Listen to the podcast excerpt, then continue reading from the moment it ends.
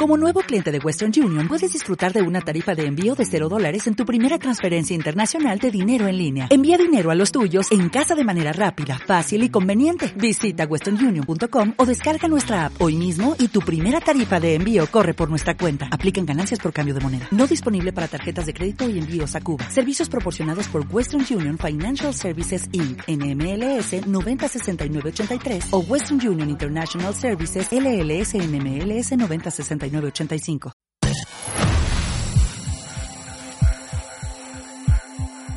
Una vez más. Una vez más. Por noveno año consecutivo. Is it the look in your eyes? Or is it this dancing June? Cásate con Marta de Baile. Who cares, baby? I think I wanna marry you. 2018. Próximamente.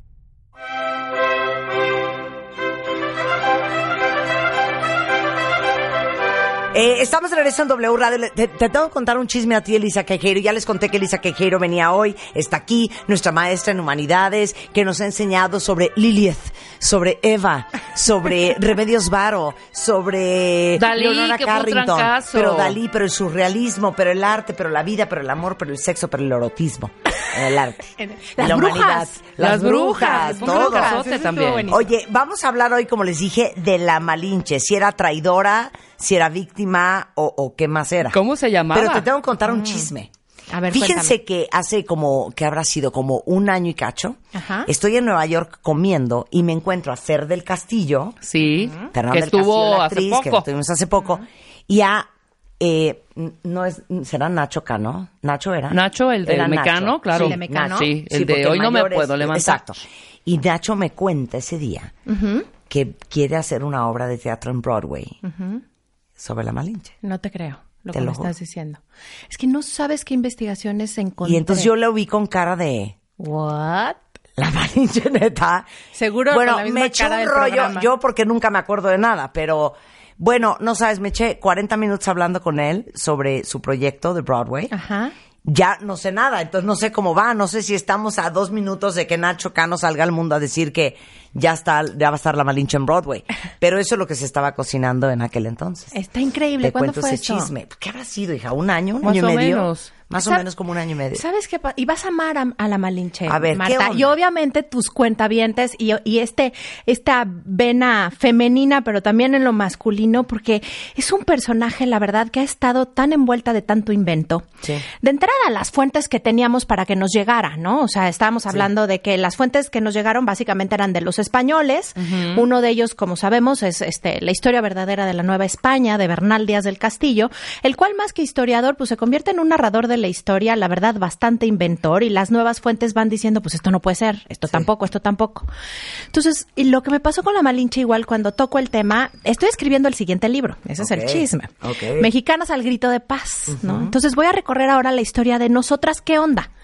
Nosotras, eh, ¿de dónde venimos? ¿Quiénes somos? ¿A dónde vamos? Eh, y realmente cómo nos podemos plantar desde nuestra historia. Y entonces, cuando le voy a entrar al tema de la Malinche, lo primero que me pasa es un poco a lo mejor tu cara cuando, cuando Nacho te dice, por, otra vez, pero qué trillado, ¿no? Es que, a ver, estamos de acuerdo que lo que sabemos de la Malinche es que era la querida compañera, consorte, concubina, Traductora, ¿no? A lo novia, mucho. traductora, Acompañante. amante, amiga de Hernán Cortés. Punto. Punto que terminó. Y después se convierte, a partir del siglo XVIII, hay una novela que se llama, anónima, que se llama Xicoténcatl, donde por primera vez la ponen como lasciva, como sexualoide, como, como una mujer abusiva y la traidora. Y para el siglo XIX, eso es en el siglo XIX, y para el siglo XX, entre los 30 y 40, Marta, surge este famoso término de malinchismo. Malinchismo como aquel que quiere lo extranjero, ¿no? Es un término, es obviamente un adjetivo despectivo, eh, y se toma de la malinche como para todo aquel al que le gustan los otros, el otro. Y para los 50 con Octavio Paz, en el laberinto de la soledad, ¿por qué no la malinche se convierte cuentavientes, radio escuchas, voy a decir una grosería, yo que nunca las digo, muy humanista, pero le dijo la chingada. Y nosotros, los hijos de la chingada. La chingada como la violada, como la ultrajada y la entregada. Y a partir de ahí se va quedando también en nuestro colectivo esta imagen de esa india De que la acompañó cabrona, de traidora. y, y de la traidora Como vende hay vende, atrás, sí. vende patrias. Sí, sí, Claro. O sea, la vende patrias. ¿Cuál patria? Ni siquiera había patria. Y los primeros que querían que cayera Moctezuma eran los propios indios. Oye, la Pe- Malinche estaba viendo cómo sobrevivía en esa época y con quién le convenía llevarse. Estaba- pero estaba también sabes que PR. exacto pero además sabes que si dijeras bueno estuvo ahí nada más por ser hermosa y de ahí la tomaron. Empecemos porque a ver eh, y contando yéndonos a contar su vida. Era una niña noble era una niña en una familia noble. De dónde es la Malinche es de Coatzacoalcos del área de Coatzacoalcos. Concretamente en esta área hay dos eh, Atepetl se le llama a esta ciudad estra- eh, ciudad estado o ciudad agua también les decía no que eso quiere decir Atepetl como tal. Y en esta ciudad estaban tanto Olutla como Tetiquipaque eh, en estas, entre estas dos pequeños atepetls, entre ellos nace, ¿qué tienen de particular? En uno se hablaba náhuatl y en el otro se, habla- se hablaba popoluca. Dirías, ah, pues qué interesante. No, la niña crece en un ambiente donde ya se hablan dos lenguas y se mueve cómodamente ahí. Eh, Bernal Díaz del Castillo otra vez la pone como que era hija de nobles y como hija de nobles después la mamá se queda viuda y como se queda viuda eh, tiene otro hijo con otro noble y entonces la tiene que vender para ir para para para que su otro hijo pueda ser el heredero. A ver, esta historia es igualita a Amadís de Gaula. Amadís de Gaula es una novela caballeresca, la cual Bernal Díaz del Castillo había leído. Si es hija de nobles, comprobamos que es hija de nobles desde otro lugar. Cuando ella llega a estar en la corte de Moctezuma hablando por Cortés o traduciéndole a Cortés, logra moverse como noble. Sabe cómo te tienes que mover en una corte y la gramática del náhuatl de la corte y común era distinto y ella dominaba el de la corte. Entonces, más que si O sea, no era... era ninguna pelada. No. O sea, dominaba cómo, cómo comportarse. Además, tuvo los pantalones, y ahorita vamos a ver en qué momento, de presentarse y decir, yo sé resolver eso que ustedes no están pudiendo resolver. Hombres, barbudos y no barbudos, ¿no? Entonces, está esta niña y dices, ok, si era hija de nobles, ¿qué pasó? ¿Por qué la venden? ¿O qué sucedió? En realidad, Punto número uno, no se la pudieron haber robado porque andaba descuidada cerca de ahí, porque las niñas no andaban solas, descuidadas por ahí, y dentro del concepto de los mexicas, tampoco se robaban a las niñas. Alguien dentro de la casa debe de haber conspirado, sí, para venderla o dársela a estos comerciantes mercaderes mexicas. ¿Por qué? Básicamente puede- pudo haber sido por dos motivos. Uno, porque faltaba, al- había carencia, y entonces literal, pues por un saco de cacao y por unos maíces y por un poco de tela. Y la otra es que las, acuérdense que eran polígamos. Entonces, la mamá de la Malinche no debe de haber sido la señora principal de la casa o jamás lo hubieran vendido. Debe de haber sido una de las esposas o concubinas mm, de más bajo rango. Y entonces, si se enoja la señora principal con la mamá de la Malinche o con la misma niña, la podía vender. Era como una amenaza. Entonces, eso es lo que debe de haber pasado. Como sea, esta niña que no había cumplido ni los 12 años, de un día para otro, si es como tomada, robada del lugar, su madre no debe de haberlo sabido. O sea, no hay una madre que la entrega. Todas estas fuentes nada más para que digan, oye, ok, y Elisa tuvo como mucha imaginación y nos está contando todo esto, ok. La verdad es que la revisión de las cuentas, de las fuentes a las que yo me fui, son las actualizadas. Hay un, hay una rama de historiadores que se llaman etnohistoriadores, que se van a la raíz, al náhuatl directo, y lo combinan obviamente con las fuentes tradicionales. Y sabemos esto más por las costumbres de la época que porque Malinche no los haya dejado escrito o por los inventos bien intencionados de Bernal Díaz del Castillo. El caso es que esta niña de pronto de Coatzacoalcos y de esta 12 zona, años. 12 años, una niña que va a llegar al área de Tabasco. Entonces, O sea, de Coatzacoalcos va para Tabasco. de, Taba- de, de, de Coatzacoalcos se mueve para, para Tabasco. Eh, me faltó, me salté un poquito esta parte del, del nombre, ¿no? El nombre va a ser Malintzin, como lo conocen. Hay que entender que entre los náhuatls el nombre iba cambiando. No, te, no se permanecía un mismo nombre, sino que al final te llamaban como como en ese momento te llamaras y se cree que desde el principio te llamabas así. Malintzin la van a conocer los indígenas y después la van a bautizar como Marina los españoles. Eh, y vamos a ver, porque esta parte del bautizo y lo que hacen después del bautizo no más no se entiende. Eh, y después va a ser Malinche. No sabemos si ese era su nombre original. Seguramente, ¿sabes cómo les ponían? Hija mayor, hija menor, la hija de en medio. Ese era el nombre o el día que hubieras nacido según el calendario. Se dijo por mucho tiempo que a lo mejor había nacido en el día de Malinali y Malinali, que quiere decir hierba, era de mal agüero. Entonces que ya desde ahí la pobre estaba traumada. A ver, los náhuatls jamás le hubieran puesto el nombre de Malinali, un, ma- un nombre de mal agüero. El sacerdote hubiera dicho, pues di que nació unos minutitos antes o un dita después, pero no le pongas ese nombre. Entonces la vamos a conocer como Malintzin, después como Marina, Malina para ella, porque no pronunciaban la R, Doña Marina para los españoles, la suben a Doña. Y Malinche en general. Y ya después, pues ya vimos que con Octavio Paz, pues pasó a ser la chingada, la pobre. Pero continuemos con la historia. Esta niña que llega a Tabasco, Llega a Tabasco a un mundo nuevo. Tabasco, en la zona donde, donde ella va a encontrarse, es... em, es una zona que es como muy como cosmopolita. Convivían mayas con náhuatls de la mejor manera posible, no había guerra. ¿Por qué? Por comerciantes, ¿eh? No por otra cosa. Estamos hablando de qué año, hija. Aquí estamos hablando de 1517. Ok. Más o menos, ¿no? Ok. Eh, sí, porque en 1517, 1517 eh, se cree que ella nace entre el 1502 y el 1504. No lo tenemos exacto. Ok. Entonces, entre el 16 y el 17 estamos hablando de este momento. Ese puerto, eh, que era un puerto muy comercial, muy importante, se llamaba Pero ella no se va a quedar ahí. Ahí la van a vender. Y, se, la- y la van a comprar unos mayas. Los mayas que la compran son mayas muy ricos. Y no son mayas que hablan particularmente el yucateco, sino maya chontal. De pronto esta niña, y conforme yo le iba estudiando, iba viendo como estos silencios, reclamó, no reclamó, iba llorando, gritó, guardó silencio, ¿qué hacemos? ¿Cuánto pagaron por ella? ¿Cuánto pagaban? ¿Cuántos sacos de cacao vales? Y además de ser noble, a de pronto llegar a otra casa, al lugar donde ella va a llegar eh, concretamente con estos nuevos eh, mayas, sus nuevos dueños, se llama Putunchán.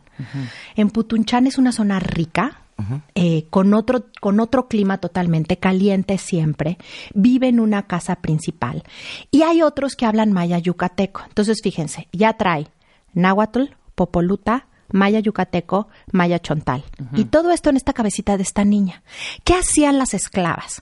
Algo que es bien interesante de la época prehispánica es que no había una diferencia por género. Es decir, una mujer valía lo mismo que un hombre. Una mujer nunca era vista menos o que no podía hacer esto o aquello. Estaba determinada que iba a hacer ciertas actividades, pero también los hombres. O sea, en todo caso, si valían lo mismo uno que otro. Si eras esclavo, entonces sí perdías toda voluntad. ¿A qué se dedicaban estas niñas esclavas que llegaban?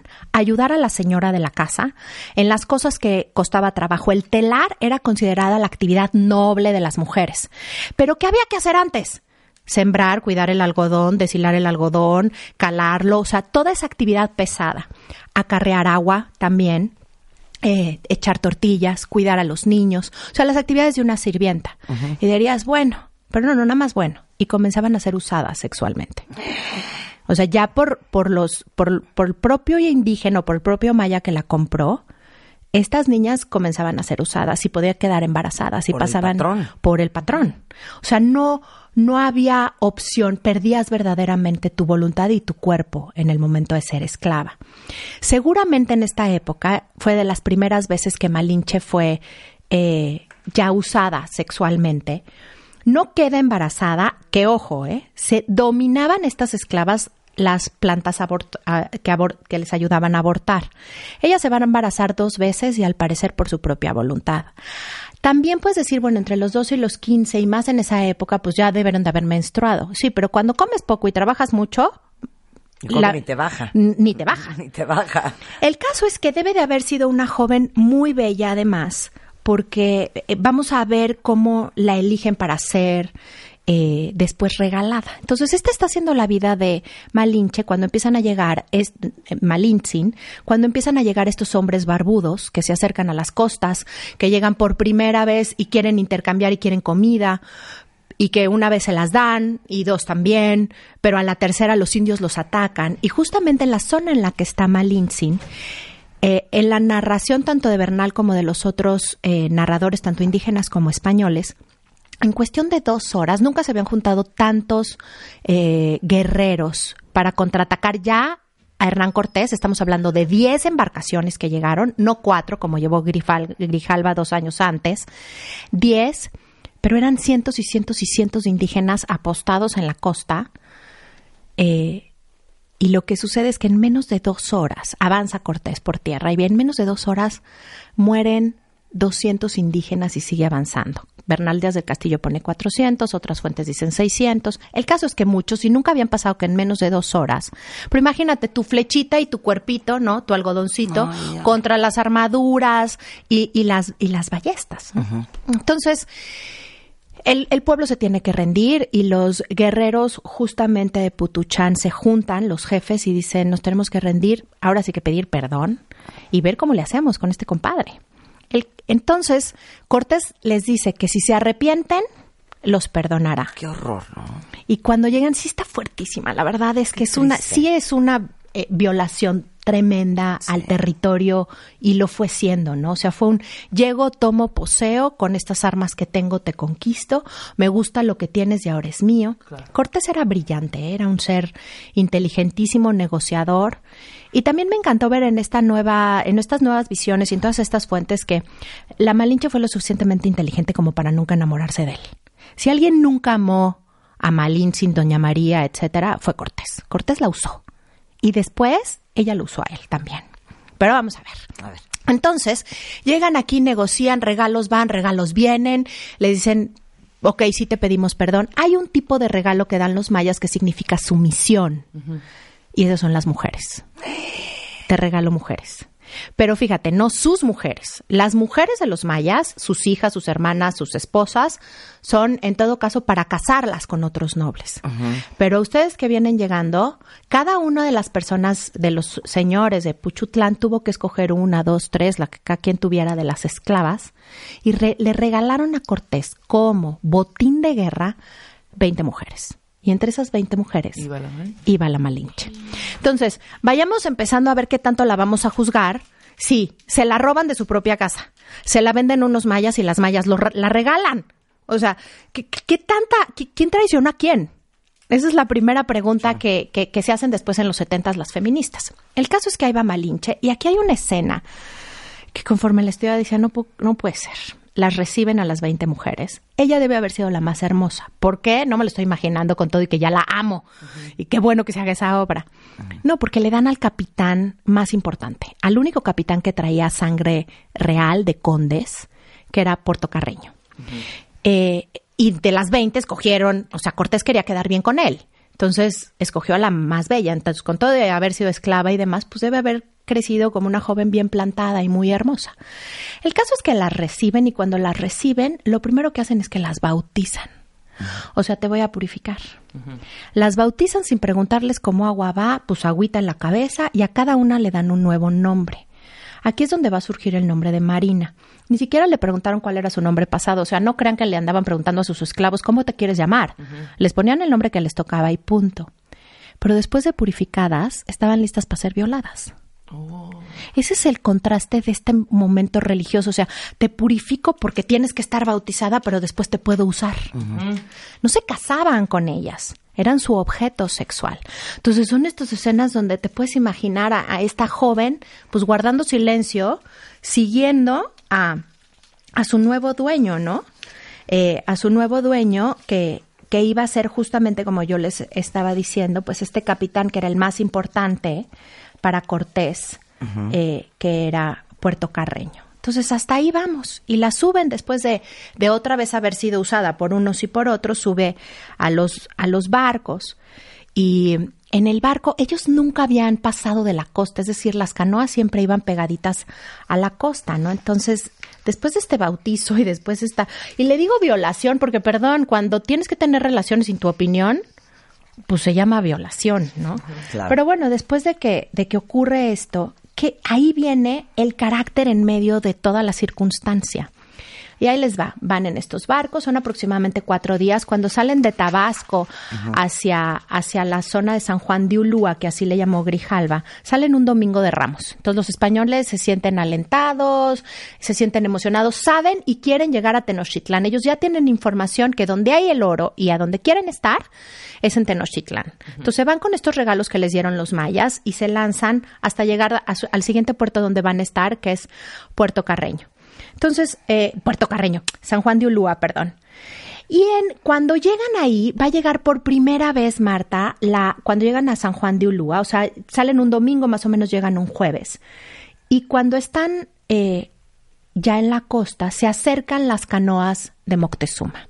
Canoas bien adornadas, con unos nobles presentes, con los interlocutores de Moctezuma. Se acercan directo a la nave principal. Ellos vienen a hablar con el jefe. Y se acercan a hablar con el jefe porque Moctezuma para entonces ya sabía la cantidad de, indio- de- de indios y de pueblos que habían sido afectados por los españoles que llegaron por la costa de, de Yucatán y Tabasco. Y le dicen Moctezuma siendo la autoridad que la máxima. autoridad máxima O sea, el presidente, el emperador, el rey. el rey de el- el todo este mero. imperio, que si bien no era como un imperio como lo conocemos hoy, pues era la persona emperador más... Moctezuma, el claro, emperador Moctezuma, máxima. Moctezuma, ¿no? Máxima. Entonces, algo que es ahí muy, muy, muy importante es que se acercan, piden por el jefe y, y, y le dicen que vienen en, pues, en eh, que le manda inmensos saludos Moctezuma y le, y le trae regalos y Cortés ya tenía un traductor que es Jerónimo de Aguilar. Jerónimo de Aguilar, años antes, su embarcación había, eh, eh, se había perdido en las costas y había sido esclavo por ocho años de los mayas. Entonces, Jerónimo de Aguilar hablaba maya yucateco. Cuando llegan los de Moctezuma y le dice, a ver, Jerónimo, traduce, pues se queda en blanco, no les entiende porque es náhuatl. Y entonces se enoja Cortés, ¿no? Y dice, "Mm, ¿qué tamaño de traductor eres? Lo que me costó recuperarte. Y la Malinche toma la palabra y traduce del náhuatl al maya para Jerónimo de Aguilar y Jerónimo de Aguilar del maya al castellano. Entonces, se pudo haber quedado callada. Ella sabía náhuatl, maya chontal, maya yucateco, vio que había esta situación y ella traduce. Inmediatamente Cortés, con lo hábil que era, los separa a los dos, a Jerónimo y a ella, y le dice, te prometo libertad si me ayudas diciéndome la verdad a llegar hasta Moctezuma. ¿Ven lo que les digo? No hay suerte. Es la habilidad para reconocer las oportunidades. Exactamente. Eso hizo la Malinche, ¿eh? Con unos ovarios O sea, dio burro y agarró claro, viaje, ¿eh? Y sin saber incluso a lo mejor a dónde la iba a llevar esa decisión. Claro. Para ahí. Pero espera, y que además, rápido, antes, rápido del corte. Y además, para los que estén diciendo, pues yo, ¿por qué inglés? ¿Para qué inglés? Ve las lenguas. lo que Las le ayudó. lenguas. Claro. Bueno. Lo que estés viviendo en tu casa, aprovechalo. Lo que puedas aprender, hazlo. Regresamos del corte, no se vayan. Estamos de regreso en W Radio y nos está contando Elisa Quejero que nos tiene a todos así viéndola y oyéndola En la, la historia de la Malinche. Esta niña que era de Coatzacoalcos, que se la llevan a Tabasco, que la compran unos mayas y se la llevan a Yucatán, este, de Yucatán se la regalan a los, a los españoles, y ahorita vamos cuando el traductor de Hernán Cortés no sabe náhuatl y la delegación que manda Moctezuma para hablar con, con Hernán Cortés dice, traduz. Y el otro le dice, pues es que se no entiendo náhuatl. O sea, yo te, yo, yo te hablo, ¿cómo era? Maya Yucateco. Maya yucateco. Y entonces la Malinche dice, aquí estoy yo. Yo hablo náhuatl. ¿Qué quieres decirle? ¿No? Como la Malinche vio una oportunidad, no se quedó callada, no se achicó. Y este es un ejemplo de lo importante que es hablar muchos idiomas. Claro. Ok, Y de entonces. saber cuándo hablar. Eh, eh, de hecho, Bernal Díaz del Castillo dice, era bien plantada, alegre y entremetida. O sea, pues andaba ahí de oyente que estaba Claro, pasando, ¿no? claro, estaba en todo, estaba en todo. eh, ella está ahí y, y ella usa lo que sabe. Y al final le habían enseñado a servir, venía de ser una esclava. Entonces, cuando la separa Cortés y le dice... No, no, espérate. Pero la delegación de Moctezuma va a buscar a Cortés Sí. Para decirle queremos ser amigos. Sí, sobre todo decimos te manda saludos cortes y obviamente está mandando mensajeros para ver cómo son sus armas, dónde son, cómo son estos hombres. O sea, Sí. Moctezuma necesita de primera mano y de entrada decirle antes de que me ataques, ¿qué quieres? Sí. ¿No? Y obviamente la respuesta de, de, de Cortés es, vengo de parte de un reino que ya tiene rey y reina, y de un dios, y lo que queremos es que sea tu rey, tu reina y tu dios. Y los otros así como, ¿por? ¿No? O sea, un poco. Pero, pero en, en realidad la que logra este diálogo, porque además les digo que este náhuatl que se hablaba era un náhuatl además especial. Eh, este es como el común, pero después se va a hablar el náhuatl de la corte y esas son las habilidades que tiene la Malinche. Que aquí ya es Marina y a partir de aquí, en las narraciones de, de, de los españoles, de Bernal Díaz, etcétera, pasa a ser Doña Marina gran noble, pa pa pa pa pa pa pa, pa. la empiezan a cambiar, Pero la empiezan a respetar desde hombres. ese día que ya traduce náhuatl, Cuando ella traduce, ya se la agarra Cortés Hernán la separa, y lo le más- dice tú conmigo. Pero además le promete, li- punto número uno, le dice, si tú me ayudas, te prometo libertad. Y riquezas. A ver, Cortés arrancó toda su, su tarea sin un clavo. Nada más iba, tú ayúdame, yo te prometo que vas a ser rico. Tú ayúdame, yo te prometo. O sea, él era un increíble negociador. Y ve la posibilidad que tiene, dice, a ver, este que ya lo rescaté, habla na- eh, eh, quien habla náhuatl es quien me va a poder acceder a donde yo quiero llegar, que es realmente a Tenochtitlán. A esta mujer la necesito.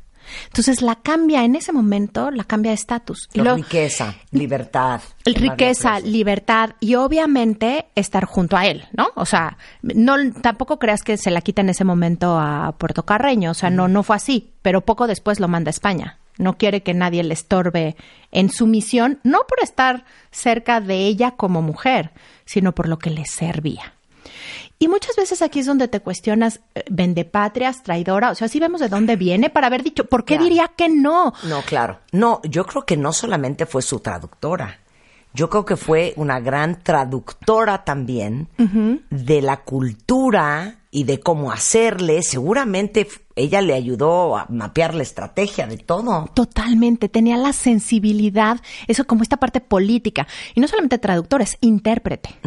O sea, ¿qué quiere decir este hombre barbudo, cortés, carismático como él solo? ¿Y qué quiere decir Moctezuma? Tú sabes, como mujer, de venir de ser esclava, plantarte frente a Moctezuma que ni siquiera se le vería a los ojos. Y, y, y fíjense cómo traemos este rollo de mujer por dentro, ¿no? Lo primero que dije, como mujer plantarte. No, no, ahí de ser esclava, porque igual era como un esclavo. Ahora, algo que es bien importante es que hay que entender que, que los mexicas, nosotros los conocemos como los aztecas, pero no los conocían así en ese momento.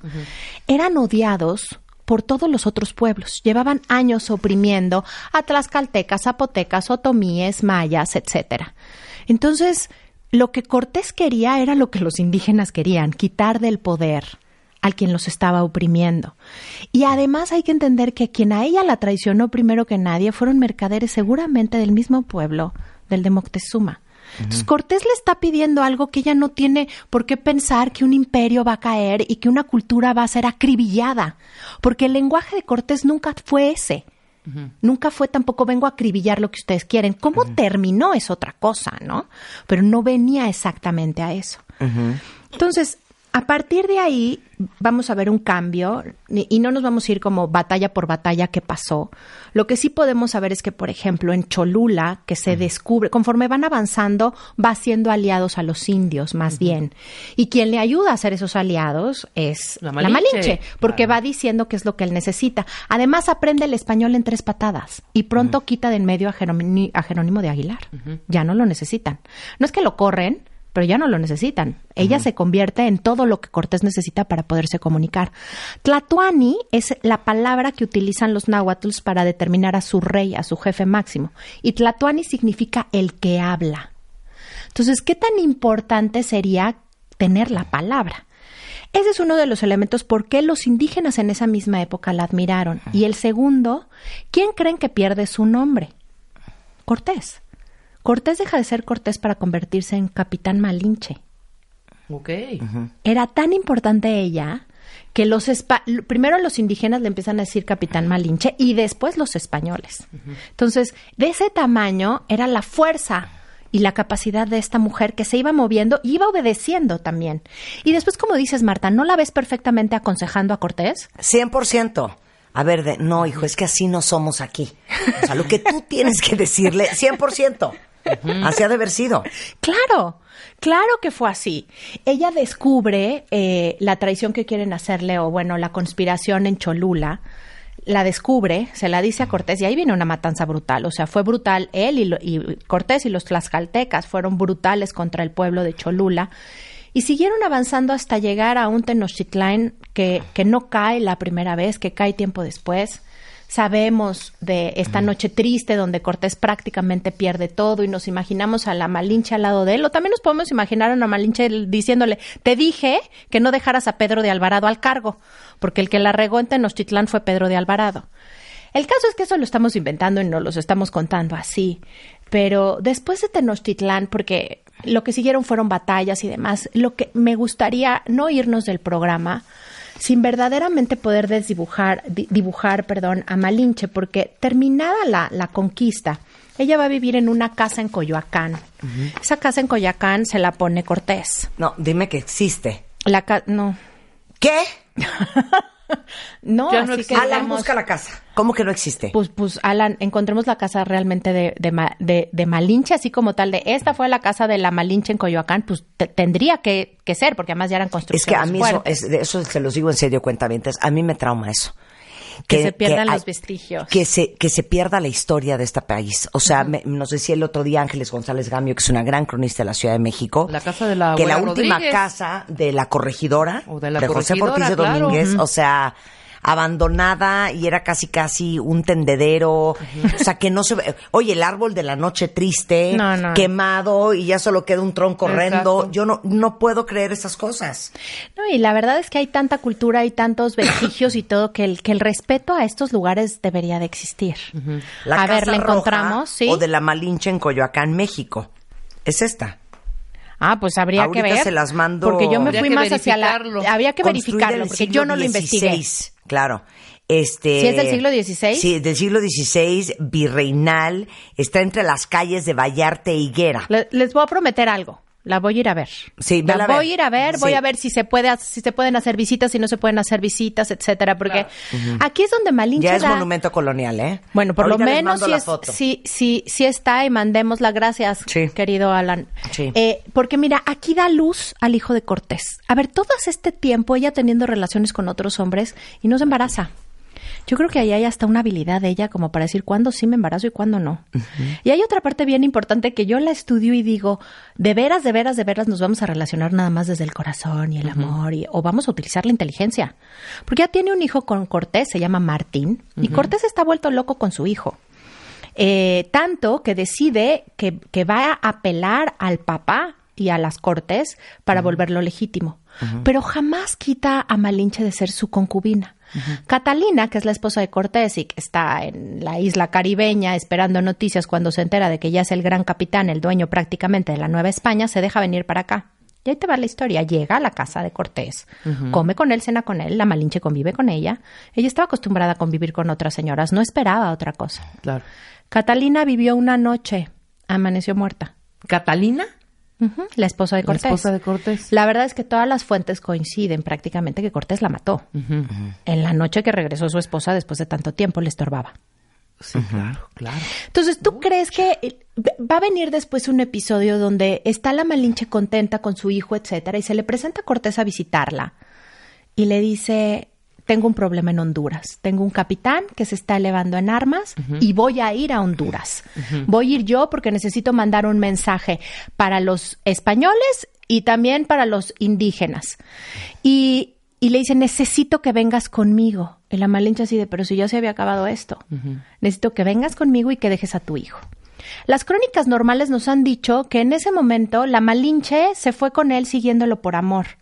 ¿Realmente creen que una concubina, que Cortés tuvo amantes todas las que pudo y más, que ya vio que es capaz de matar a su esposa, va a seguirlo nada más por amor? Claro. Este es el episodio que para mí marca realmente la inteligencia de Malinche, eh, de Malintzin y en ese momento ya Doña Marina. La historia nos dice que la casan, que, que se va a casar después, que Cortés se cansó de ella y que entonces la va a casar con uno de sus eh, con uno de sus capitanes, de los capitanes que quedan de buen nivel. Y entonces que la van a casar con Juan Jaramillo y que pobre, porque Cortés ya no la quería y la casan. A ver, Malintzin era demasiado inteligente como para que fuera así. ¿Por qué Cortés la va a querer casar cuando ya la había entregado para ser concubina y no, por qué de pronto la querría convertir en esposa?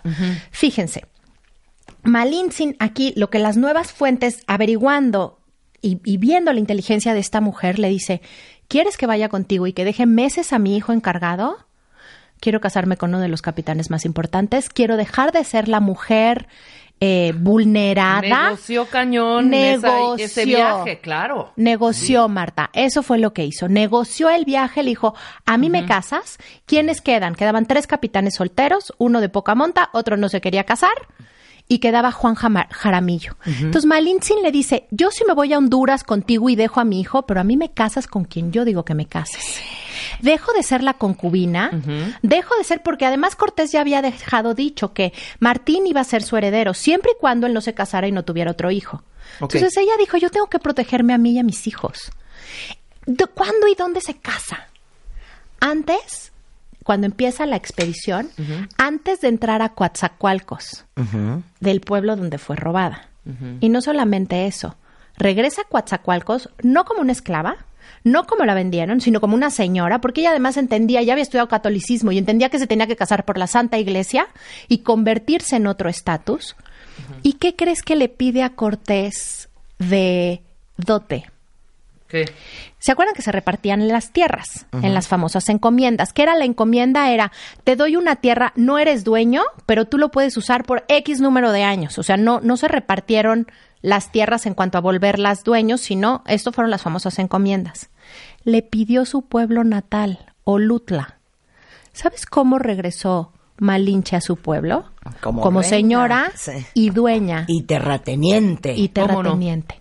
No? están los documentos escritos de 1524, aquí estamos hablando de 1524, donde esto está, pero hay juicios orales escritos en España años después donde la hija de Malintzin y Juan Jaramillo reclama esas tierras.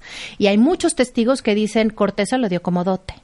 Entonces, este último capítulo de la vida, o penúltimo, porque después, bueno, va a venir su muerte en mil- 1529, pero este, este último momento a mí me planta una mujer que en medio de las circunstancias supo sobrevivir. Oye, de bruta no tenía nada, claro. ¿eh? Nada. Entonces, a ver, ¿cómo pasó de niña robada a señora, doña, Capitana. capitana y dueña del territorio de donde la robaron? Con esto. Sí, Claro. a la cabeza. Con esto. Y estas son las circunstancias que hay. ¿Qué hago con estas circunstancias? Claro. A mí me enloqueció. No sé por qué no, no los platican así, la verdad, en la escuela, ¿no? Claro. Porque son fuentes demasiado, son fuentes muy actualizadas. Yo quiero decirles, eh, de todo lo que leí, hay una en especial, es ensayo, pero se lee como novela. Eh, se llama Malintzin, tal cual, de Camila Townsend. Les Ah, mandamos ahorita una la foto. neoyorquina esta. De la neoyorquina brutal. De ella, esta etnohistoriadora, que de verdad es una delicia si quieren Malintzin. entrarle. Malintzin. ¿De qué va a morir? De enfermedad de europeos. ¿no? La van a, eh, ¿qué quiere decir? O sea, le da un tipo de viruela. Estamos hablando de 1529. Martín, su hijo, se alcanza a despedir de ella O sea, antes de a. España. Deja a Martín en México. Deja a Martín y se en va México, a España. Se va, eh, se va a Honduras. Honduras. A Honduras. A Honduras viene toda esta circunstancia y luego ya Previo regresa. casamiento con el capitán. Previo casamiento antes de entrar a Coatzacoalcos. Es, Yo no entro a esta tierra sin decirles quién soy. ¿no? Claro, claro. No, no, mujerón. No, esas sí son nuestras raíces, nada de traidora y esas cosas. Y ya regresa a México, casada, tiene una hija que se llama María. eh, y después, digamos que ya vive tranquila con Juan Jaramillo, con esta niñita María, muy contenta. Martín vive con su padre. Se despide de su madre cuando él tiene seis años para irse a España. Él lo quiere hacer de la Orden de Santiago y servir al rey. Y a los pocos meses muere, ¿no? Muere de una viruela. Y todos los narradores dicen, y todos los pobladores de México supieron que murió Doña Marina. O sea, en aquel entonces era una mujer Doña realmente eh, admirada, ¿no? Joven, ¿no? Muy Murió joven, a los joven. 30. 30. Por los 30 que, mira, para esa época yo creo que fue una vida bastante larga, ¿no? Entonces, eh, realmente volver la vista atrás a la historia, yo siempre he dicho que te da la posibilidad de entender quiénes somos hoy. Y aquí no solamente entender el tamaño de esta mujer en medio de esas circunstancias, sino también entender lo que somos capaces de interpretar. O sea, estas miradas en, en los 30 y en los 40 del malinchismo, de todos, de todos aquellos que quieren, es, una, es un nacionalismo, la verdad, eh, agresivo, es un nacionalismo eh, miope, eh, de alguna manera, pero que fue necesario también en nuestra historia, ¿no? Y entender que esa gran obra, El laberinto de la soledad, porque es una extraordinaria obra de Octavio Paz, pero que, que nos llevó ahí realmente a, a entenderla como la chingada y después a nosotros quedarnos con esa idea, pero hay, hay más. O sea, creo que es importante irnos a las fuentes primarias y tener más de la historia, ¿no? Que, ¿sabes qué? Un aplauso para No. de contar una historia. Qué manera de resumirlo ¿Ves lo en una hora. que es el storytelling? Ay, sí, la Oigan, cuenta cuentos, dice La cuenta cuentos. Oye, qué increíble. Pero esa sería la gran recomendación que les darías, que lean el, el libro de Camila Townsend. de Camila Townsend, Mali- porque también resume, por ejemplo, eh, las chicanas feministas de los 60s y los 70 son las primeras que empiezan a levantar la voz por Malinche. ¿Cómo no? Si ellas también son como mal vistas por los suyos y por los ajenos. Y si salen adelante también han sido tremendamente juzgados, juzgadas. Entonces, las chicanas hay también literatura muy interesante de ella. Y a mí este libro en particular, eh, digo, para recomendárselos, porque bibliografía, o sea, si, ha- si alguien se ha escrito también, es de, es de Malinzi, ¿no? Entonces, también les vamos a poner dentro de la página que les suben todo el guion y todo, yo al- en la parte de abajo estoy agregando unas 5, 6, 7 fuentes en las cuales también me basé. Me emociona cada día más hacer este libro. Eh, creo que es importante contar esta historia para entendernos como mujeres. Y, y bueno, también a final de esta semana y la próxima voy a estar en Bellas Artes platicando de la grana cochinilla. Marta, es una locura ver este rojo mexicano, cómo ha recorrido la pintura justo después de que estamos hablando esto. Está increíble porque, fíjate, después de la plata, el segundo producto más valioso que se exportó de México a Europa fue este insecto de la grana cochinilla. Este insecto, porque mientras todos los pigmentos tenían entre el 0.05 o el 0.07% de pigmento, la grana cochinilla tiene entre el 17 y el 25 o 24. Entonces, el rojo era muy difícil de imitar. Las flores eh, se, se- digamos que no, no podían obtenerlo de minerales, etcétera. Entonces, este insecto que de entrada se creyó que era una semilla, por eso se llama como de grano a grana cochinilla. Grana cochinilla. Entonces queda un mes, queda nada más este mes en Bellas Artes para poder ver esta exposición, donde están pinturas de Tintoretto, de Velázquez, de Zurbarán, de Van Gogh, eh, Gauguin, eh, Renoir, Turner. Entonces son 70, eh, 75 cuadros más o menos, 30 autores diferentes en Bellas Artes. Entonces no se la pierdan, ya saben que ustedes pueden ir cualquier día, está toda la gente también de, de Bellas Artes para atenderlos. Y si quieren venir conmigo, yo tengo dos fechas, que es el 27 y el 31. Eh, Voy a estar recorriendo Una la visita guiada. Una visita de la guiada. mano de Elisa Queijeiro. Ahí nos pueden escribir a eventos arroba elisa.mx y ahí les dan toda la información. Ya saben que siempre para ustedes consentidos les vamos a dar alguna alegría presente, ¿verdad? ¿Qué tal un descuento, Bien. verdad? Y eh, también tenemos un WhatsApp. Si nos quieren escribir a un WhatsApp y quieren tener más información, ese WhatsApp es 5568 03 4930. 5568 03 4930. El cupo es muy limitado porque la exposición es pequeña, pero, pero bueno, eh, con su propia alegría nos dicen que son cuentavientes y después de la Malinche, pues vayamos a ver la grana cochinilla, Claro que sí. ¿no? Muchas gracias. Te amamos, Elisa. No, yo lo que amo es venir. Eh, eres lo máximo. Elisa Kay en Twitter, ¿eh? ElisaKeijeiro.mx, Elisa Queijeiro en Facebook. Miren, ya sabemos de la Malinche. Mira, no sabíamos nada. Regresando, viene Ana Mar Orihuela y vamos a hablar de quién de ustedes se siente súper atorado en la vida, no logra lo que se propone, siente que no avanza y no avanza y no acaba de avanzar. De eso vamos a hablar regresando con Ana Mar. No se vayan, ya volvemos. Extreme Makeover 2018. Si algo no te gusta de ti, cámbialo. Are you ready? El Dream Team. Janet, Natalie, Miguel, Abel, Karim, Rodrigo, Claudia, Tomás, Eiji, Vicente, Zulami. Llegó la hora. De la transformación. Nuestros especialistas en belleza al servicio de ti.